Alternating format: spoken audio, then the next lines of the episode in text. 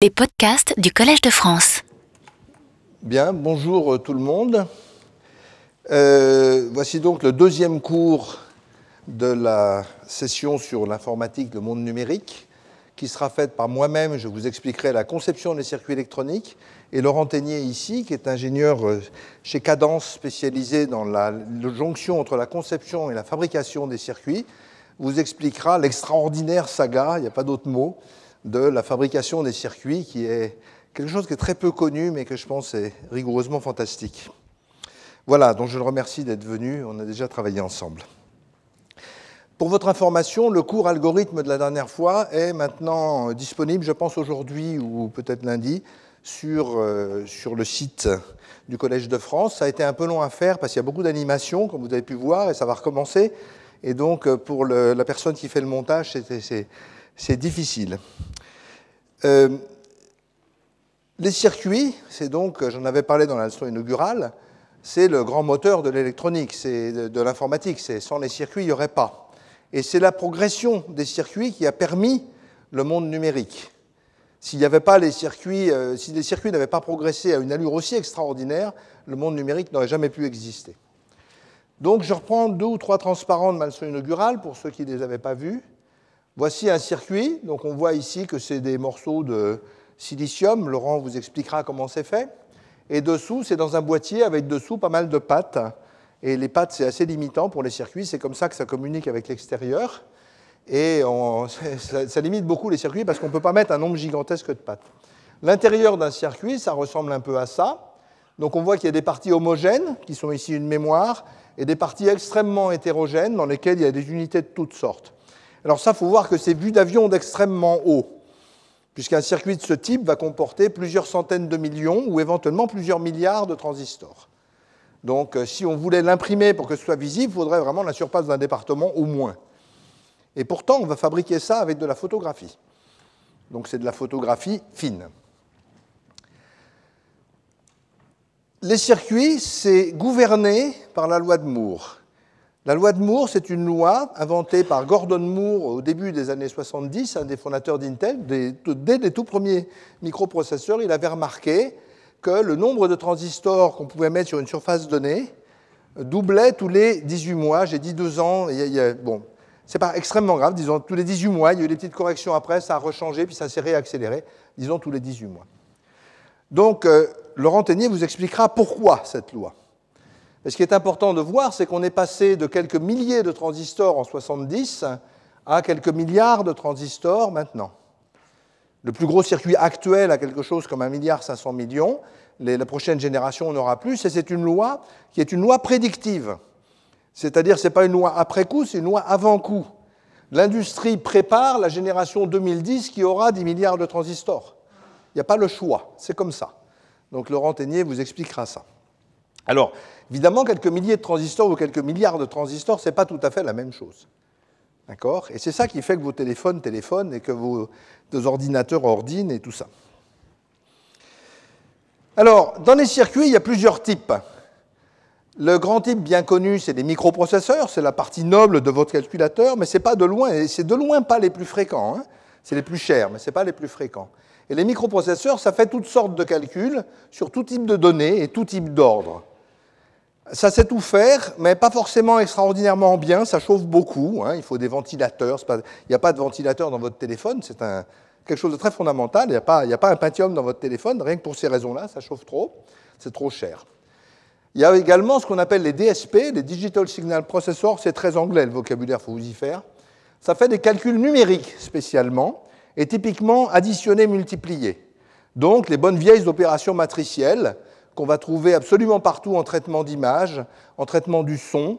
Donc quand vous parlez dans votre téléphone, votre voix est digitalisée par un circuit qui est, lui, analogique, analogique digital, et ensuite, il y a beaucoup de choses qui vont se passer, par exemple dans le DSP, beaucoup d'addition et de multiplication pour transformer votre voix en petits paquets qui vont être envoyés dans l'autre sens et puis dans l'autre sens reconstruire la voix. Ce n'est pas du tout une activité anodine. Il y a les accélérateurs graphiques qui sont très connus des amateurs de jeux, mais il y en a aussi dans les téléphones. Puisque maintenant, on va voir la télé dans les téléphones. Je ne sais pas si c'est une bonne idée, mais c'est juste comme ça. Et euh, Ça, ce sont des très gros circuits pour les, pour les PC. Ce sont des circuits qui chauffent vraiment beaucoup avec des gros ventilateurs. Et puis, il y a tout un tas d'accélérateurs qui vont faire de la compression d'images, de sons ou de la cryptographie qui est très importante. Euh, tous les messages que vous envoyez sur GSM sont cryptés. Et puis il y a tous les contrôleurs des périphériques, de la mémoire, des disques, des réseaux, de la radio, de tout ça. Et puis il y a les gestionnaires internes du circuit dont je parlerai, ceux qui gèrent la puissance, j'en parlerai à la fin, ceux qui essayent que la pile ne, soit, ne vide pas trop vite ou que le circuit ne fonde pas. Et les gestionnaires d'horloge, j'en parlerai un petit peu. Donc vous voyez, il y, a un nombre assez important, mais quand même assez limité par rapport au logiciel, de choses dans un circuit. Et avant, un circuit, il y en avait un par chose. Il y avait un microprocesseur sur une carte, il y avait un signal processeur, il y avait un accélérateur graphique. Tout ça était disjoint. Et maintenant qu'on a beaucoup de transistors, on met tout dans la même puce. Pourquoi? Ben Parce que c'est beaucoup moins cher. Le, coût de construction d'une puce, c'est essentiellement sa surface, en simplifiant. Laurent vous en dira plus là-dessus. C'est moins cher, c'est plus rapide. Donc on fabrique ce qu'on appelle des systèmes sur puce. System on chip, SOC. C'est ça que vous avez dans vos téléphones, dans vos télévisions. Une télévision n'a rigoureusement plus rien à voir avec une télévision d'il y a 20 ans. C'est un énorme ordinateur avec un écran digital. C'est quelque chose de complètement différent d'avant. Alors vous avez ici euh, CPU, c'est un autre nom de microprocesseur, Central Processing Unit. Vous avez euh, un Digital Signal Processor, vous en avez peut-être deux. Vous avez des accélérateurs de photos, des accélérateurs de films, vous avez des, choses qui vont traiter la vidéo. C'est un peu, il y a pas mal de choses à faire pour l'interface avec les caméras, par exemple.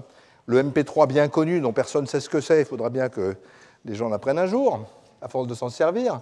Vous avez les, protocoles de, de, téléphonie.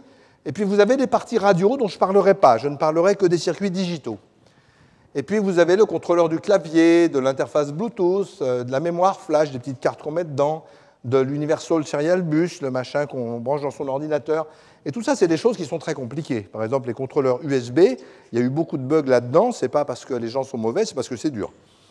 Et puis, il y a de plus en plus de mémoire, un contrôleur mémoire qui est un objet extrêmement compliqué à lui tout seul. Et puis, la charge. La charge de batterie, par exemple, sur un téléphone, c'est toute une aventure. Et euh, c'est un, des designs vraiment durs dans un téléphone. On a beaucoup travaillé là-dessus.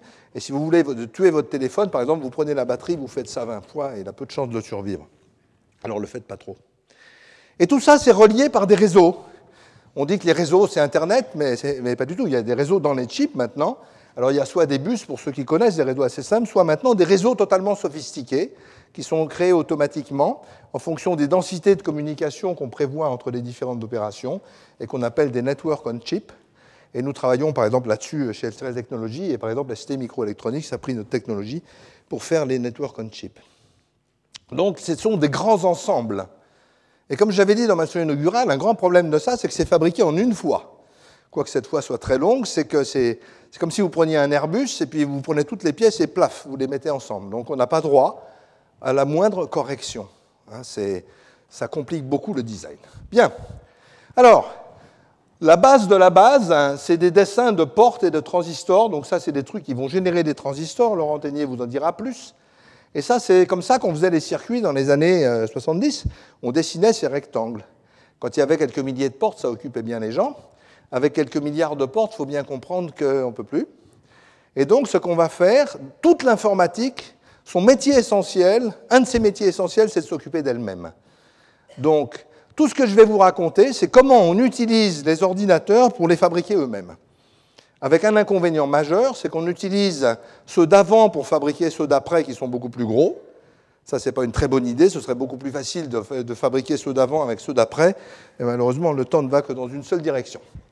Donc, on a quitté ça depuis longtemps, ou du moins, c'est un métier très spécialisé qui existe une technologie se caractérise par ses portes, il y a des gens très forts et très fins qui optimisent ça dans les plus petits détails. Mais moi, par exemple, je ne sais pas comment ça marche. Je fais des circuits, mais je ne sais pas comment ça marche. Ça. Donc il y a un autre niveau qui est le niveau le plus central. Il y a beaucoup de niveaux dans la chaîne, mais voici, je vais vous expliquer en détail le niveau le plus central, qu'on appelle le niveau RTL, Register Transfer Level. Alors à ce niveau-là, il y a deux façons de le voir. La première, c'est une façon électrique. Donc un circuit, c'est formé de fils électriques et de portes. Une porte, c'est un assemblage de transistors. Je me fiche des transistors. Ils travaillent en mode 0,1. Et ça, c'est un et. D'accord? Ça c'est et, ça c'est ou, ça c'est non, et ça c'est un élément mémoire. D'accord? Et ça va faire des calculs logiques. Ça, ça calcule ce fil et ce fil. Alors comment est-ce que ça marche électriquement? Eh bien, vous allez mettre aux entrées une certaine tension. Euh, pardon, c'est régi par une horloge. Tout à fait important, quand on dit aux gens, votre Watium va à quelle vitesse? 3 GHz, ça veut dire quoi? J'en ai pas la moindre idée. Ben maintenant, vous allez savoir. Alors, on a une horloge, et cette horloge, la seule chose qui va nous intéresser dedans, ce sont les fronts montants. C'est-à-dire, c'est 1 volt, 0 volt, 1 volt, 0 volt. Et ce qui est intéressant, c'est la transition entre 0 et 1. On va appeler ça un tic. Et c'est là que vont se passer les choses. Donc un circuit, c'est quelque chose d'extraordinairement militaire. Le principe du circuit, c'est l'horloge dit je ne veux voir que deux têtes. Hein, parce que ce n'est pas en base 1 qu'on compte, c'est en base 2. Je ne veux voir que deux têtes. Alors voilà comment ça marche. On va faire des calculs cycliques gouvernés par l'horloge. Ces, ces portes-là, dites portes combinatoires, vont faire de la propagation électrique entre les instants d'horloge et la mémoire va faire un échantillonnage au moment de l'instant d'horloge. Le partage du travail, c'est la logique entre les mémoires au moment. Alors, ce n'est pas très compliqué, mais il faut regarder ça dans les yeux. Ici, voici, on met des entrées. Alors ici, je dis que vert vaut 1 et rouge vaut 0. Et c'est à peu près 0 volt, 1 volt dans les technologies actuelles, à peu près. Donc on met ces entrées, elles vont arriver sur les portes. Et voyez, ces entrées se sont déplacées. L'électricité, ça avance à la vitesse de la lumière, le front électrique. Ensuite, il va y avoir des calculs qui se font, c'est-à-dire cette porte-là, par exemple, à 1, 1, donc elle est contente, c'est un OU, elle va ressortir un 1, et cette porte-là à 1, 0, donc elle va ressortir un 0. Et ça, ça permet d'avoir 2 fois 1 à cette porte-là et de ressortir 1. Et à partir de là, si vous ne touchez plus aux entrées, le circuit est stabilisé. Les voltages sont bons, ils ne bougeront plus. Et là, ce que vous faites, c'est l'horloge arrive, tic, et à ce moment-là, l'entrée du circuit est sauvegardée, l'entrée du registre est sauvegardée dans le registre qui se met à nourrir sa sortie. D'accord? Donc le registre prend une photo de ses entrées et la propage à ses sorties pour l'instant suivant. Et à l'instant suivant, vous pouvez tout à fait mettre d'autres entrées. Et par exemple, ici, ça, ça va mettre tout à zéro. Et au tic suivant, le registre prend ce 1 et le propage. Donc c'est une alternance de phase de propagation et de phase d'échantillonnage. OK, c'est clair D'accord Donc, euh, je vais le refaire. Ça ne fera pas de mal, je pense. Voilà. On met des données. Ici, on a un OU entre 0 et 1. Un, un OU, 0 c'est faux et 1 c'est vrai. Un OU entre faux et vrai, ça fait vrai. Donc ici, il va ressortir vrai. Ici, on a un on a un, vrai qui arrive sur une négation, ça fait faux, et un et de faux et de quelque chose, ça va faire faux. Donc hop, ces fils-là passent à vrai, à, 0 à 1 volt, et ces fils-là passent à faux à 0 volt. Cette porte-là, maintenant, a deux fois vrai, donc elle va passer à vrai. OK? Là, tic arrive, l'horloge arrive, et ça veut dire que la valeur de ce fil est stockée dans cette mémoire. Et cette mémoire se met à nourrir sa sortie. On peut changer les entrées, voilà. Et ici, ça va. J'ai pu faire la propagation, je l'ai faite qu'en une fois. Hein. Et donc maintenant, tout ça vaut zéro. Et au prochain tic, cette mémoire va changer d'état et nourrir sa sortie avec zéro. Vous savez tout sur les circuits si vous avez compris ça. C'est juste qu'il y a un certain nombre de dizaines ou de centaines de millions de portes. Donc il ne va pas falloir faire ça n'importe comment non plus. Alors, la notion fondamentale, c'est celle-là. Le chemin critique le temps de stabilisation. Au bout de combien de temps tous les fils sont stables D'accord? Eh bien ça, c'est quand le chemin le plus long est stable, parce que l'électricité va partout en même temps. Elle est complètement parallèle. Et quand le chemin le plus long, ici probablement celui-là, est stabilisé, eh bien c'est là qu'on peut, lancer, on peut mettre l'horloge. Si on la met trop vite, on va, on va échantillonner n'importe quoi. Donc la fréquence d'un circuit, quand on dit un Pentium à 1 GHz, ça veut dire que tous les chemins sont stabilisés en une nanoseconde. C'est ça que ça veut dire. Rien d'autre. Alors évidemment, ce n'est pas quelque chose que connaissent les vendeurs d'ordinateurs en général, mais c'est utile de savoir que c'est que ça. Alors il y a une vision tout à fait intéressante et beaucoup plus simple parce que cette propagation, c'est hyper compliqué. Puis en fait, je ne vous ai pas tout dit parce que quand on fait la synthèse du circuit, ça, il y a des délais dans les fils, il y a des trucs très compliqués que vous montrera Laurent. En fait, il y a une vision beaucoup plus simple des circuits, qui est une vision qu'on appelle zéro délai. Si vous regardez ce circuit, vous pouvez aussi dire qu'on peut le voir comme un système d'équations. On peut dire que OK, c'est rock et go. Pass, c'est non-rock et go. Go, c'est try ou get token. Ça, c'est un bout de protocole de communication. Pass token, c'est rock de get token. Et ce qu'on va dire, c'est qu'on ben, a un système d'équations dans le monde 0-1, dans le monde booléen, ou vrai-faux, c'est pareil. Et on va dire qu'un circuit, en fait, c'est une machine magique à résoudre ces équations. C'est-à-dire que si on attend exactement le bon temps, on obtient gratuitement la solution des équations. Donc quand on conçoit un circuit, on va diviser le monde en deux, des gens qui écrivent des équations et qui ne savent pas pourquoi elles se résolvent, et des gens qui résolvent les équations et qui ne savent pas pourquoi elles ont été écrites. Et cette division du travail marche tout à fait bien. Et entre les deux, pour simplifier, parce que c'est un peu plus compliqué que ça maintenant, il y a une seule communication, c'est bon, ton machin, il marche à une nanoseconde. Ça te va ou ça ne te va pas? Si ça ne te va pas, il faut que tu changes. Si ça te va, c'est très bien. Alors, le monde est un petit peu plus compliqué, mais c'est à la base, c'est quand même vraiment tout à fait ça. Alors, la dernière fois, on a parlé de l'addition. L'addition, je vous ai dit, oulala, vous n'avez pas fini avec l'addition. On ne va pas tout faire sur l'addition, malheureusement, mais regardez une addition de l'école. Vous avez ici les bits de poids faible, les, les chiffres de droite, puis vous avez la retenue qui va au chiffre d'après, au chiffre d'après, au chiffre d'après, etc. Donc le temps d'une addition, c'est le temps n. Si vous avez 64 bits, eh bien, la retenue, il va falloir qu'elle passe 64 jeux de porte. Donc si vous passez à 128 bits, ben, ça va être deux fois plus long. C'est véritablement désastreux. On n'a pas du tout envie de traverser ça comme porte. Alors on va essayer de gagner là-dessus. Donc, au dernier cours, algorithme, j'ai montré comment un additionneur particulier, mais il y en a plein d'autres, l'additionneur de von Neumann, permet de gagner avec une structure dichotomique, où on va faire ici deux additions en même temps et jeter le mauvais résultat, ce qu'on reverra après. Et si on regarde ce circuit-là, par exemple, il a un, chemin critique qui est tout petit, qui est au logarithme de n. Ça veut dire que si vous avez 64 bits, et si vous passez à 128, il suffit d'ajouter une couche.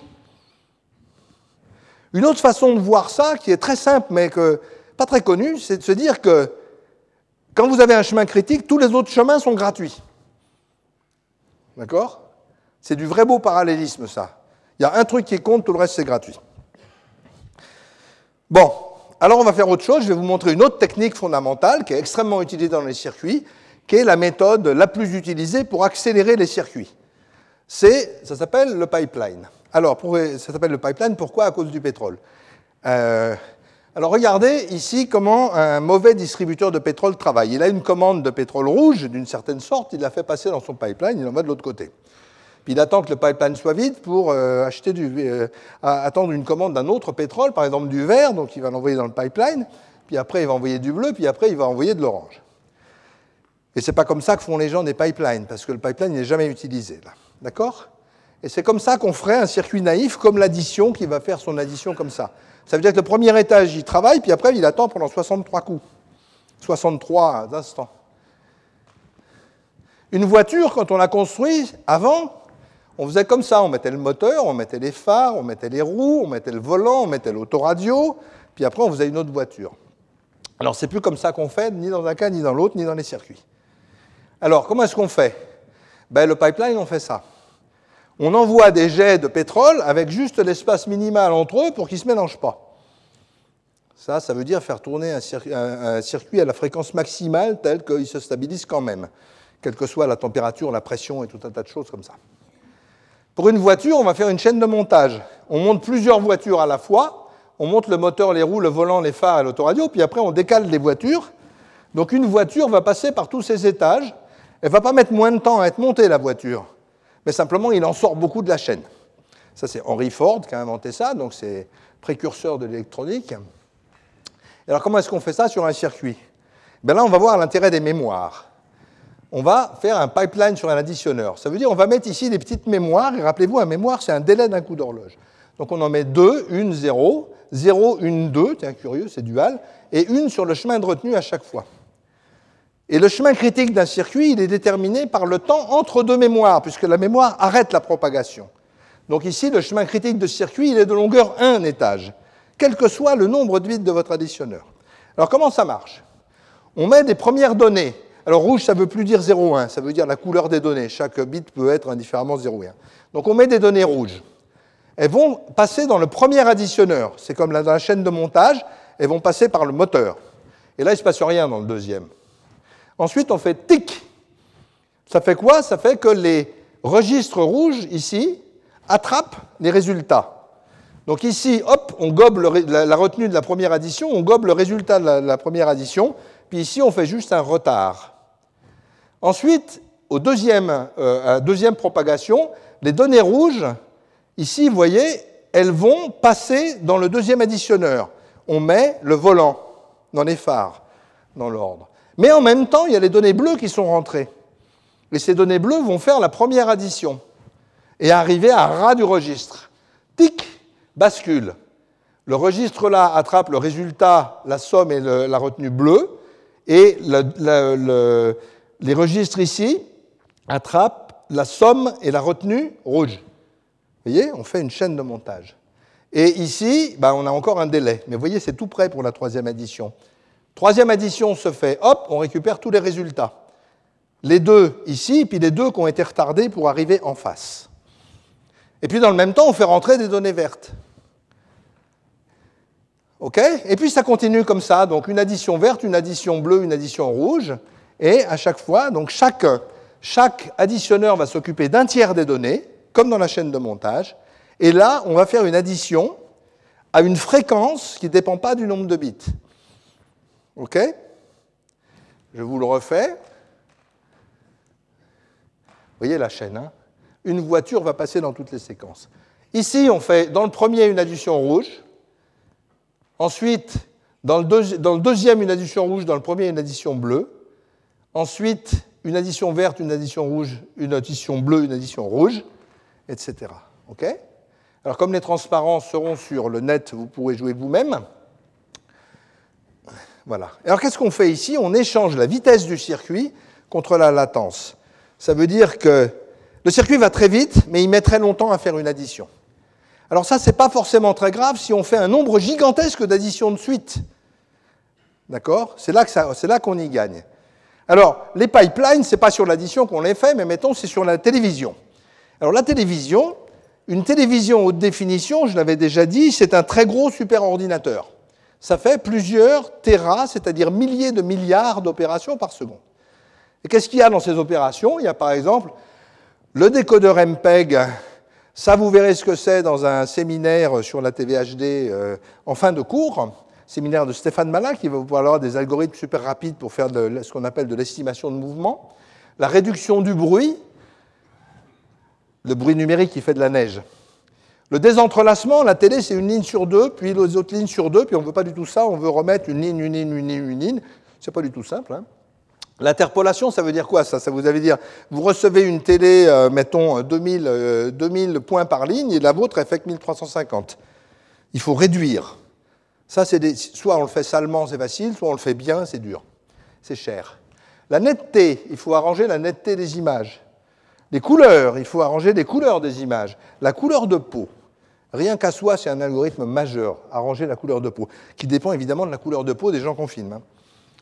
Euh, les effets de bloc, bon, je ne raconte pas ce que c'est, et puis l'adaptation à l'écran, parce que chaque écran a des caractéristiques différentes. Quand vous, quand vous faites tout ça, c'est un très grand pipeline qui va faire ça dans votre ordinateur et qui va faire des milliers de milliards d'opérations. Et vous comprendrez pourquoi, quand vous allez dans un magasin, on ne vous passe que des dessins animés. D'accord? C'est parce qu'on ne voit pas la différence entre deux télés. La différence, elle se voit, elle se voit là. Les télés, vraiment bonnes ont une image vraiment meilleure, mais sur les dessins animés, c'est pareil. Donc amenez-vous vos DVD de films un peu sophistiqués quand vous achetez une télé. Vous verrez beaucoup de différences. Bien. Donc euh, on s'est échauffé là, maintenant on va passer euh, à... Qu'est-ce que c'est qu'un microprocesseur? Alors un microprocesseur, ce qui est très intéressant, c'est que sa structure n'a pas fondamentalement changé depuis 1940. Au moins son langage. À l'intérieur, ça a beaucoup changé, mais ce que ça fait, ça n'a pas changé. Alors voilà des instructions typiques qu'on appelle le langage machine ou l'assembleur d'un microprocesseur. Ça dit, alors la structure du microprocesseur, c'est ça. Il y a une mémoire qui est à l'extérieur, hein. c'est un chip à part. Il y a un contrôleur mémoire qui va être chargé de communiquer entre la mémoire et l'unité de calcul. Et il y a l'unité de calcul, la partie noble, où il y a des mémoires locales très rapides, et puis des opérations comme l'addition. Donc là, j'ai un microprocesseur qui sait que faire des additions. Mais un microprocesseur qui sait faire autre chose, c'est la même chose. Hein. C'est juste qu'on change on met un peu plus d'opérations, un peu plus de registres, etc. Alors ça, ça dit quoi? Ça dit prendre le contenu de la mémoire M1 et le mettre dans R1, prendre le contenu de la mémoire R2 et le mettre dans R2, additionner R1 et R2 et mettre le résultat dans R1, prendre le résultat et le mettre dans M3. Ça, c'est ce que fait un microprocesseur, et c'est avec ça que vous téléphonez. Hein. Donc vous allez comprendre pourquoi il faut des milliards de choses comme ça pour, euh, pour arriver à téléphoner. Alors comment ça marche? Eh bien, la méthode Bebet, la méthode originale des, années 50, eh bien, voilà, on décode l'instruction. On met l'instruction dans un morceau spécial du circuit qui s'appelle un décodeur. On va décoder l'instruction. Et ce qu'on dit, c'est envoyer au contrôleur mémoire l'ordre chargé M1. Le contrôleur mémoire, il savent juste faire ça, hein, parler à la mémoire. Donc, au bout d'un moment, il va dire Ok, très bien, je prends la valeur de M1 et je la mets dans ma petite, dans ma petite case mémoire à moi. Et ensuite, on dit Une fois qu'on a la valeur de M1, il faut la mettre dans R1. Donc, on la met dans R1. Très bien. Donc là, on a fini cette instruction-là, on est content, et on fait la deuxième, qui est exactement pareil. Donc on dit lire la mémoire M2, mettre 5 dans le contrôleur mémoire et le mettre dans R2. On a déjà bien travaillé, on a fini ça, maintenant on va faire l'addition. Donc on passe tout ça dans l'additionneur, ça fait 8, pour une fois il se passe quelque chose, et euh, ce 8, on le remet dans R1. Et puis après, store R1, M3, et bien ce qu'on fait, c'est on dit au contrôleur mémoire d'écrire dans M3, on envoie R1 dans le contrôleur mémoire et il écrit dans M3. Donc vous voyez, une addition, c'est pas rien hein, dans un ordinateur. OK? Donc c'est tout simple, hein, c'est prendre M1, le mettre là, le mettre là, prendre M2, le mettre là, le mettre là, addition, tchac tchac, on revient, paf paf paf. Ça c'est bien, mais c'est horriblement lent. C'est horriblement lent, il a fallu un nombre de cycles fantastiques pour faire ça. Donc on va prendre la bonne vieille méthode Henry Ford, et c'est ça qui fait les machines modernes en particulier, on va pipeliner tout ça. C'est-à-dire, on va, on va prendre le temps et on va l'écraser, le crack. Une grande spécialité des fabricants de circuits. On le fait avec tout, avec la logique, avec tout. voilà comment ça marche. Bon, là, on a fini, j'ai oublié de dire, on a fini quand même. Et on est dans cet état-là. Alors voilà comment on fait le pipeline. On va superposer l'exécution de toutes les instructions, en faisant très attention de ne pas aller trop vite quand même. Alors première chose, on dit lire M1. Mais voyez, là, lire M1, immédiatement après, on peut faire deux choses en même temps. Prendre la valeur de M1 et dire au contrôleur mémoire lire M2. Hop, on va écraser ça dans le temps. Pourquoi? Parce qu'il n'y a pas de conflit entre les deux, il n'y a pas de problème. Donc, à l'étape d'après, donc on est en train d'exécuter deux instructions en même temps. La deuxième phase de cette instruction et la première phase de cette instruction, comme dans les chaînes de montage. Ensuite, on va prendre le 3 qui est là et l'envoyer là, puis en même temps, on va prendre le M2 et l'envoyer là. Donc on est en train d'exécuter la troisième phase de la première instruction et la deuxième phase de la deuxième instruction. Et voyez, on a, on a, déjà essayé de démarrer l'addition, mais l'addition, il ne faut surtout pas la démarrer, parce qu'elle n'a pas encore ses données. Donc il faut donner un grand coup de frein sur l'addition. Là, hein. Alors ça, ça occupe bien. Hein. C'est un exemple très simple, mais dans la réalité, je peux vous assurer que ce n'est pas aussi simple. Alors ensuite, donc, ce qu'on va faire, c'est euh, mettre le, le 5 dans, R2, et là, on peut lancer l'addition. Et en même temps, on peut commencer l'instruction d'après. Parce que l'instruction d'après dit ce qu'il faudra faire, c'est stocker R1 dans M3. Et donc, ce qu'on va faire, c'est l'addition, et en même temps, on va envoyer au contrôleur mémoire l'ordre d'écrire ça dans M3, et immédiatement après, paf, ça va aller dans M3. D'accord? Donc, je rembobine, et je le refais, parce qu'il faut voir ça deux fois pour comprendre, je pense. Là, c'était la fin de la distribution normale. On, démarre comme normalement, on dit au contrôleur mémoire de lire M1, et en même temps, on, attrape M1 et on dit au contrôleur mémoire de lire M2. Il avait déjà son ordre, de toute façon, il est en train de l'exécuter, il n'en a plus besoin. Ensuite, en même temps, on lit dans la mémoire et on transfère ici. Et on commence l'addition, mais il n'y a rien à faire, surtout, surtout ne rien faire. Et donc ensuite, on va mettre 5 dans R2, Là, on va faire notre addition et en même temps, on commence à exécuter l'instruction d'après. Et ici, on termine.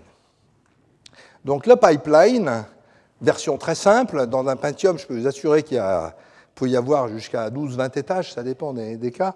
Ça peut être extraordinairement compliqué et c'est une très jolie source de mots de tête. Mais la vie n'est pas si simple. La vie n'est pas si simple parce que la mémoire, C'est affreusement lent. Les mémoires deviennent de plus en plus grandes, mais elles sont extrêmement lentes. C'est-à-dire que, par exemple, pour aller lire dans une mémoire, c'est pas du tout comme j'ai fait tchac-tchac. C'est comme ça. Je dis lire M1, et là, je démarre un réveil. Et puis j'attends. Mais j'attends, hein, vraiment. Vraiment longtemps. Ça peut être des centaines de cycles. Au bout d'un moment, ça arrive.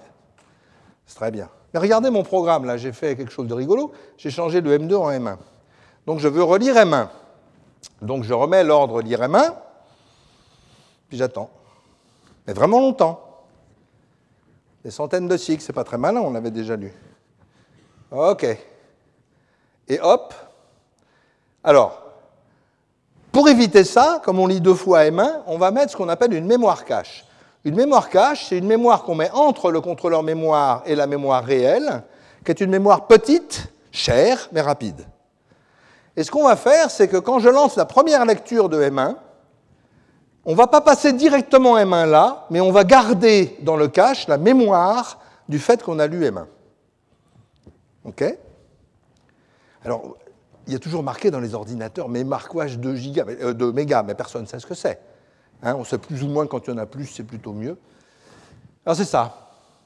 Et puis la deuxième fois qu'on va appeler lire M1, ben on l'a déjà. Donc on ne va pas aller revoir la mémoire.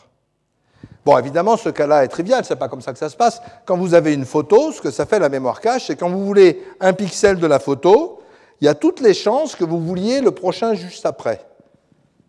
C'est pas M1, on va en fait en prendre un bloc de 256, schlac, on va le mettre dans le cache. Si vous lisez celui d'après, c'est tout gagné. Si vous lisez pas celui d'après, tant pis pour vous. Mais en moyenne, c'est mieux. Dans le cas le pire, c'est beaucoup moins bon. Ça va poser des problèmes énormes dans les systèmes embarqués dont on parlera, et ça rend les, calculs et les accès mémoire totalement imprévisibles en temps, ce qui est vraiment pas bien du tout pour piloter un avion.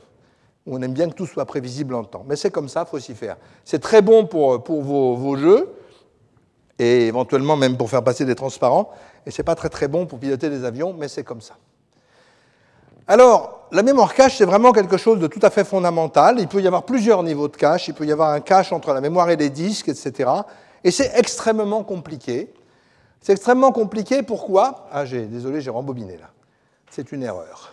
Ah oui, et j'ai pas fini, j'ai pas fini, désolé, je m'en mêle les pinceaux. J'ai pas fini. Maintenant, quand on écrit M3, quand on écrit le résultat M3, on va écrire dans le cache, mais pas forcément dans la mémoire. On n'est pas pressé pour écrire dans la mémoire. Si jamais quelqu'un veut relire M3 après, ce qui est généralement le cas, il va être tout prêt. Puis quand on veut, on écrira dans la mémoire, quand on a le temps. Ou alors on écrira dans la mémoire en lui disant c'est pas grave si tu mets longtemps. Désolé, j'avais oublié ça. Hein? Ah, ben voilà, il y a des bugs en informatique, hein, j'avais bien dit. Ça fait 6. Absolument, ça fait 6, oui. Non, alors là, il n'y a pas de bug dans les circuits. 3 euh, euh, plus 3 égale 6, ils ne font pas ces bugs dans les circuits. Encore qu'il y en a eu dans les divisions. Bon. Le cache, c'est très difficile à faire. C'est cher, donc c'est petit. Mais si c'est trop petit, ça ne marche pas bien. Comment anticiper? C'est-à-dire comment savoir qu'est-ce qu'il faut mettre? Quand vous lisez, je dis un pixel, il faut en prendre un certain nombre, mais combien? 256, 512, 3, 14 sachant qu'on ne sait même pas l'application qui tourne. Quand on sait l'application, c'est mieux. Qui garder? Quand le cache est plein, il faut vider, il faut jeter des gens. Lesquels? Là, il y a tout un tas d'algorithmes qui ont des performances différentes, hein, et c'est vraiment pas facile. Mais c'est ça qui est le plus dur. Garder la mémoire et le cache toujours en cohérence. Et ça, alors là, ça fait des bugs tout à fait extraordinaires. C'est-à-dire que si le cache a un petit bug, ça veut dire que vous pensez que vous lisez une valeur, mais vous en lisez une autre. Alors ça, c'est pas bien du tout. Hein. Il y a aussi les machines qui gèlent. Il y, a, une machine multiprocesseur célèbre qui avait un bug dans le cache qu'ils ont mis à peu près un an à trouver. Alors, ce n'était pas grave, elle donnait pas de résultats faux, mais il y, avait des, elle se congelait par endroits. C'est très difficile. Et il y a par exemple un bug euh, très important dans, la gestion mémoire d'un chip quadriprocesseur actuel que vous pouvez trouver sur le web. C'est très très difficile à prouver correct, on en parlera dans la cour vérification. Bien, mais c'est vraiment une des techniques les plus fondamentales. Alors une autre technique fondamentale pour accélérer vos microprocesseurs, c'est la spéculation. Moi, je préfère appeler ça anticipation dans le cas précis. Et on l'a déjà vu dans l'additionneur von Neumann. Mais voilà l'idée. Vous avez ce programme. Si M1 est positif, alors multiplier R1 par R2 et le mettre dans R3, sinon diviser R1 par R2 et le mettre dans R3. Très simple, hein mais si vous y allez naïvement, ça va pas être terrible. Il faut commencer par lire et tester M1 pour savoir s'il est positif. Mettons que ça prenne 10 cycles. Ensuite, il faut calculer le produit. Mettons que ça prenne 5 cycles. Ou alors, quand on a fait le test, ou alors calculer la division, mettons qu'elle prenne 7 cycles. Puis après, il faut remettre le résultat dans R3, mettons que ça prenne un cycle. Donc le cas le pire, c'est 10 plus 7 plus 1, c'est 18 cycles. C'est beaucoup. Alors ce qu'on peut faire de beaucoup plus malin, c'est de dire on va calculer de toute façon le produit et la somme, et on va, quand on aura, ça va aller plus vite que le test M1 en fait, mais quand on aura le résultat du test de M1, on saura lequel des deux faut prendre et on jettera l'autre. Ce n'est pas très écologique. Hein. et d'ailleurs, ça consomme beaucoup de courant. C'est une des raisons pour lesquelles vos processeurs consomment du courant. Hein. et bien, le pire cas, c'est 10 plus 1, puisque ces trois-là sont faits en même temps. OK? Ça, c'est majeur. Alors, en fait, un exemple tout petit, mais en fait, on va beaucoup plus loin. Euh, quand on a un test, mettons, vous voulez tester la valeur d'une mémoire. Alors déjà, la mémoire, c'est très long à calculer. Donc vous allez dire, moi, peut-être que j'aurais besoin de tester cette mémoire. Je ne suis pas sûr que j'arriverai dans ce morceau du programme, mais je vais toujours lancer ce qu'on appelle un prefetch, c'est-à-dire, je vais toujours dire, mais très très longtemps avant, tiens, charge-moi cette mémoire en cas. Hein, si, elle est, si, elle est, chargée, qu'elle ne sert à rien, tant pis pour moi, mais si elle si elle est là, au moment où j'en ai besoin, je vais gagner beaucoup de temps. En moyenne, c'est bon. Et puis après, on va dire, bon, on va commencer l'état d'instruction. Là, c'est une seule multiplication, mais on peut commencer l'état d'instruction. Et par exemple, un processeur comme l'Itanium d'Intel a 64 branches, 64 morceaux de programme qui peuvent marcher en parallèle, au pire. Et il y en a 63 qui serviront à rien, ça on est sûr. Il n'y en aura qu'un qui servira à quelque chose. Il va falloir tout jeter. Et ça va être très compliqué. Alors pour les spécialistes, par exemple, il va falloir prendre des registres. Et comme ils vont modifier les registres, il va falloir prendre des copies des registres, des copies fantômes des registres. Et on va gérer, euh, mettons, il y a 16 registres dans la machine, on va en avoir 300 dans le circuit, et on va avoir des fantômes qui se baladent partout, et puis quand on sait la bonne, il faut tuer tous les autres, faire un garbage collector de registres. Enfin, c'est un truc vraiment sérieux. Et ça fait des bugs somptueux. Donc, qu'est-ce qu'on a fait là? On a fait un échange, on va beaucoup plus vite, mais il faut plus de surface, parce qu'il faut avoir un multiplieur et un diviseur en parallèle, par exemple, et il faut surtout plus d'énergie. Ça, pour bouffer la pile, c'est bien. Alors, un microprocesseur, c'est un très grand nombre de compromis. Compromis dans la profondeur de pipeline.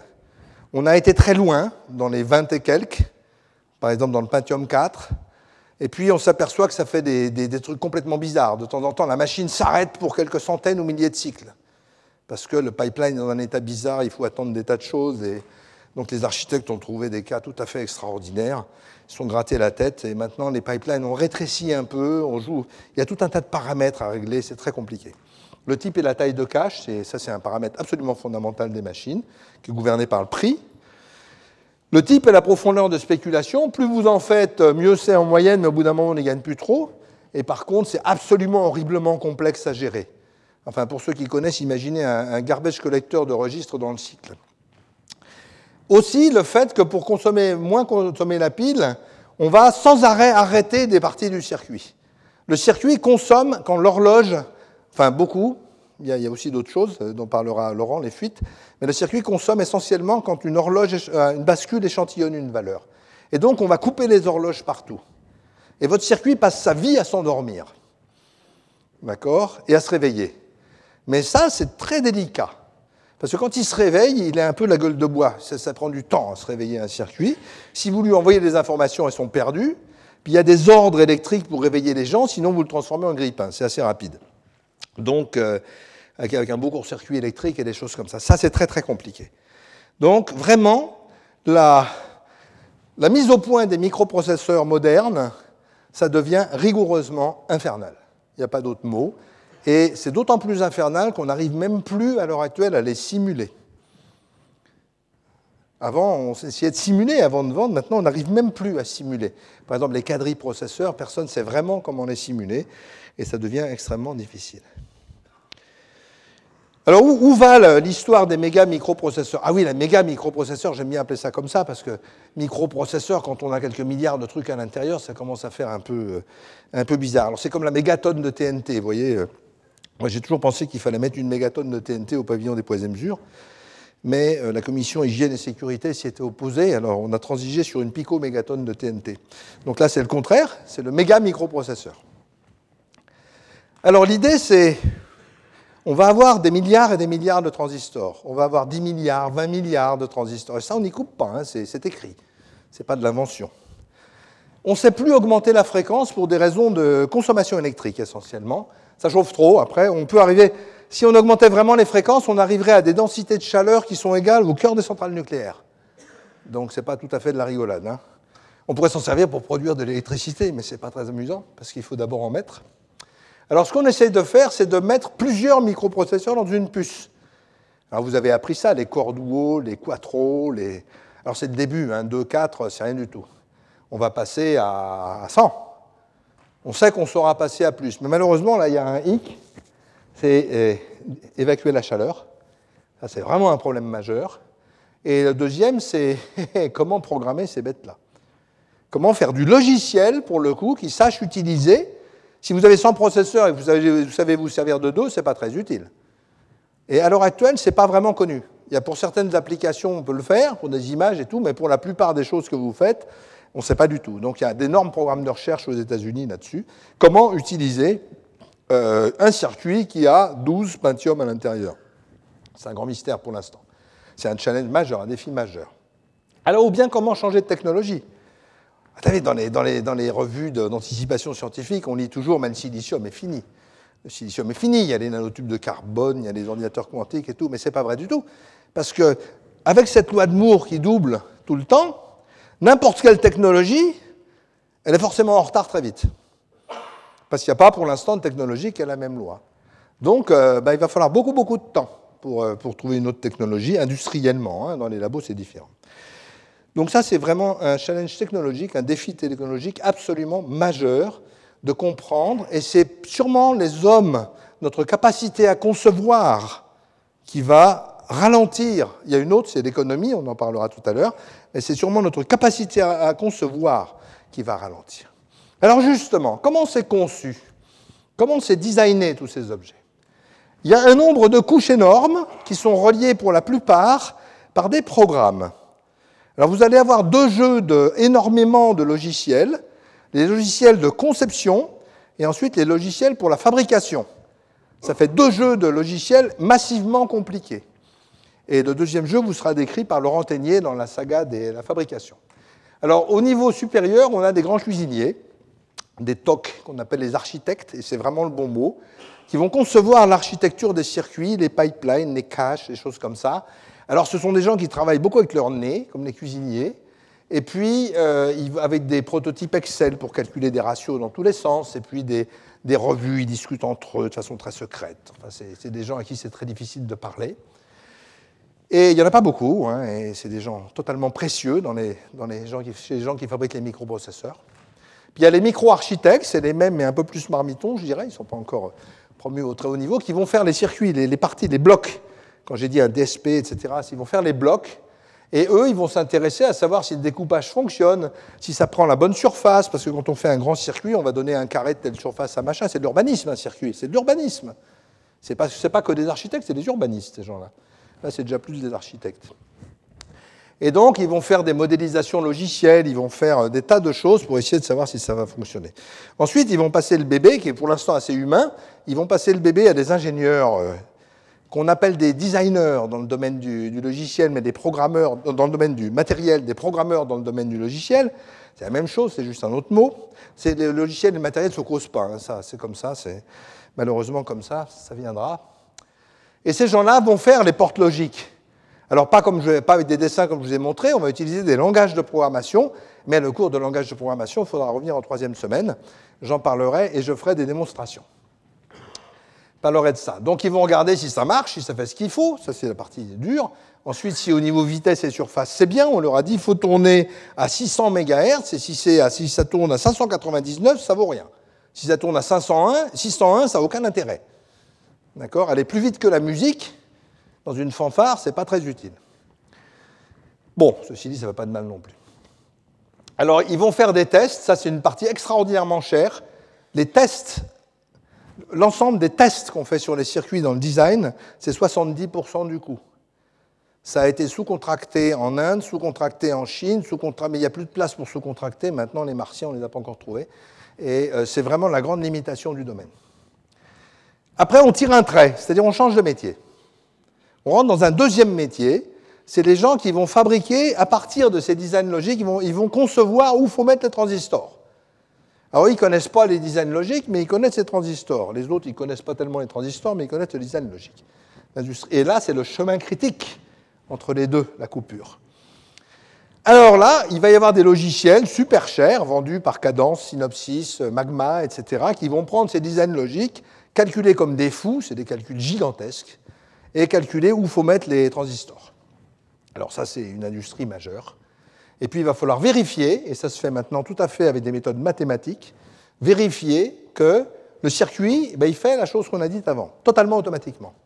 C'est tellement gros que les hommes, il y a longtemps qu'ils ne peuvent plus rien faire. ça, c'est, si vous avez suivi le cours algorithme, j'ai parlé d'algorithme SAT, ben, ça, c'est massivement utilisé là. D'ailleurs, c'est ça qui a conduit, c'est cette, chose-là qui a conduit le développement de l'algorithmique booléenne. Ensuite, ah, problème majeur, quand on fabrique un circuit, il y a des bonnes chances qu'il soit faux, parce que, par exemple, il y a une bactérie qui est tombée dessus à la fabrication. Alors, vous verrez ce que c'est qu'une bactérie dans l'exposé de Laurent Ténier, ratez pas ça. Une bactérie sur un circuit, ça vaut, ça vaut le spectacle. Euh, et dans ce cas-là, il est foutu. Mais comment on le sait? Eh bien, on va faire passer des tests sur le circuit, c'est un processus très très compliqué. On va faire passer des tests, on va faire faire des instructions au circuit qui vont tester tout. Mais pour ça, il faut que ce soit prévu. Et ça, c'est très compliqué. Ça s'appelle Design for Test. Et c'est des Sherlock Holmes qui font ça avec des loupes. Hein. Et si, par exemple, vous avez un outil très fort à ce niveau-là qui n'est pas compatible avec ça, personne ne le regardera. Ça, c'est une partie absolument critique. Et ça utilise encore ces techniques SAT, les mêmes, cet algorithme de calcul booléen est utilisé à fond là-dedans. On n'a pas fini. Après, on a dit, voilà les transistors qu'on met, mais maintenant, il faut tirer les fils, il faut les placer. Donc ça, c'est l'urbanisme. Où est-ce qu'on met les pompiers? Où c'est qu'on met le, dispensaire? Euh, Comment on fait le réseau de bus et tout ça? Alors, à l'échelle de, milliards d'objets. Hein. Et c'est des algorithmes NP complets, pour ceux qui ont vu les algorithmes NP complets, c'est-à-dire c'est juste à la frontière de ce qu'on sait faire, mais il faut travailler avec des, centaines de millions d'objets éventuellement. Donc là, c'est pareil, c'est très très compliqué. Puis il faut vérifier qu'on ne s'est pas trompé. Puis il y a des problèmes affreux pour calculer les délais. Avant, les fils, c'était des objets plats, comme ça, c'était bien. Et maintenant, vous allez le voir dans l'exposé de Laurent Ténier, les fils, c'est des immeubles verticaux immeubles verticaux. C'est ça un fil dans un circuit. Mais quand vous mettez deux immeubles verticaux parallèles, ça fait un grand ensemble en urbanisme, ça fait un superbe condensateur en électricité. Mais ça, c'est très mauvais parce que ça veut dire que c'est un gros frein.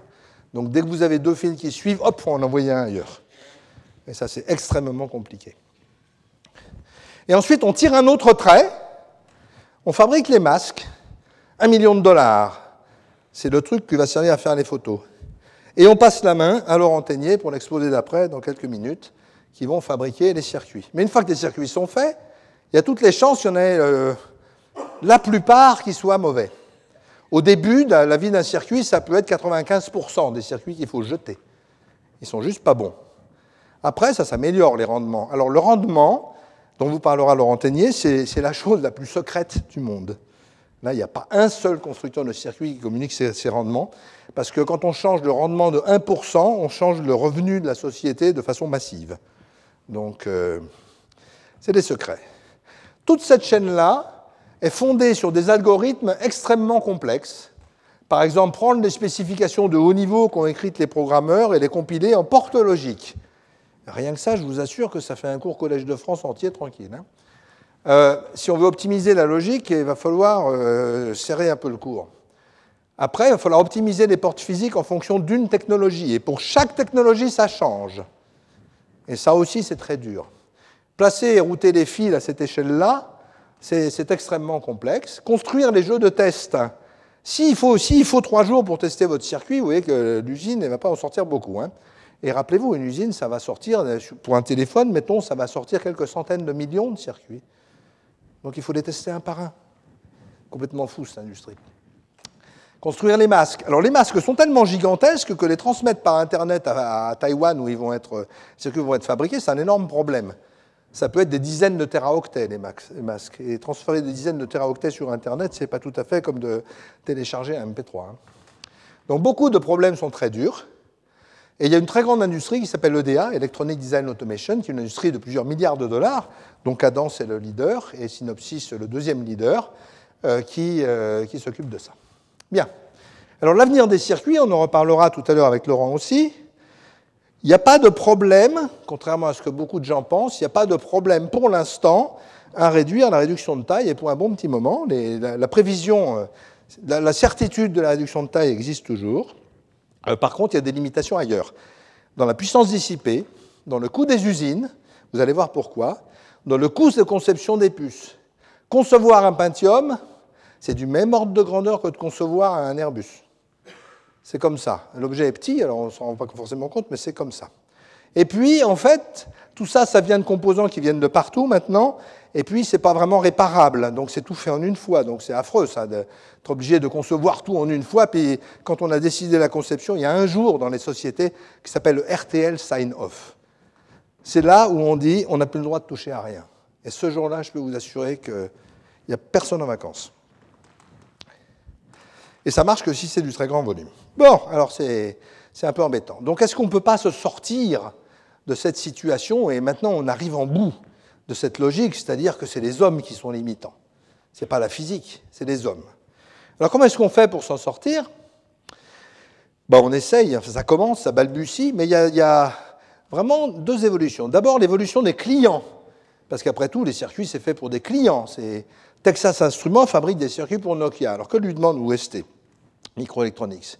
Donc les clients font de moins en moins de nouveaux circuits tellement c'est cher. Mais par contre, ils veulent des circuits qui sont des plateformes flexibles.